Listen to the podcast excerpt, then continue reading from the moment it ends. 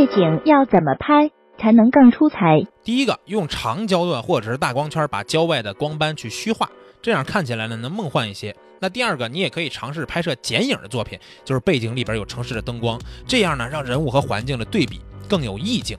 第三，你可以通过后期把城市建筑那种灯光做成一个黑金的效果，也可以让你的作品与众不同。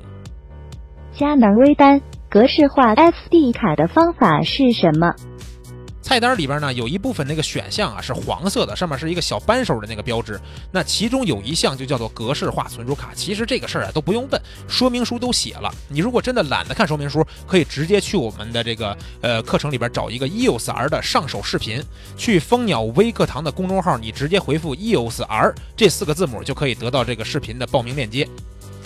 适合拍 Live House 的微单相机怎么选择？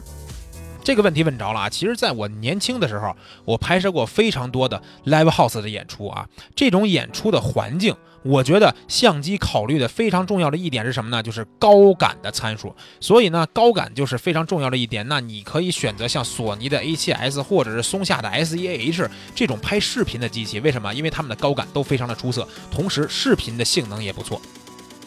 能满足日常拍摄需要的相机，买什么好？日常需要拍摄，买什么好？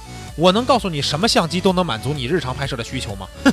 如果说你真的还不知道要拍什么，不如先用手机拍一拍，对吧？有一天如果你觉得手机已经满足不了你对画质的需求了，到时候你没准也拿手机拍了半天，知道自己想拍什么东西了，这时候再换相机，我们有各种各样的推荐告诉你。携带非常方便的相机有哪些？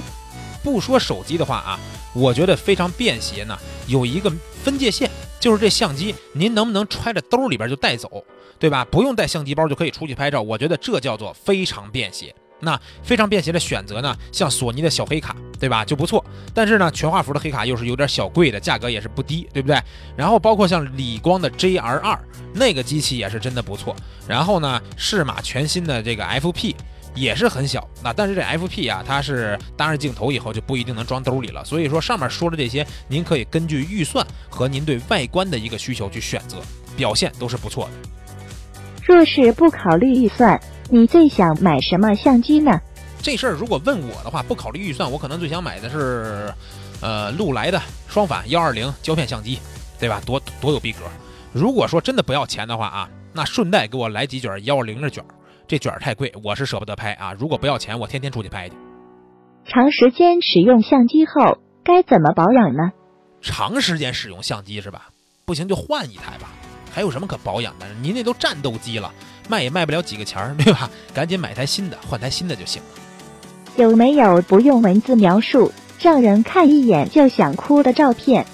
每当我打开手机的相机，前置摄像头对准我自己的时候，我就想哭，太丑了。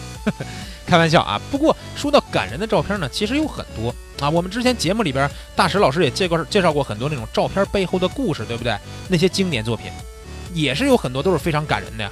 不过每个人说实话，生活经历有所不同，所以呢，你感人的泪点跟别人可能不一样，对吧？别人觉得感动的照片，你不一定会感动，就跟看电影一样。你感动的照片可能是刺痛了你心里边非常脆弱的一面，这个脆弱的一面很有可能因为你的某些经历造成，但是别人也可能无感。所以呢，大家可以去多多的看一看照片，从别人的角度，也就是从作者的角度想一想，这照片他为什么要这么拍摄？这样的话，换位思考可以提高我们的欣赏水平，对你们肯定有帮助。老师，你相信爱情吗？老师，你相信爱情吗？这是喝了多少呀？醒醒酒啊，早点睡吧。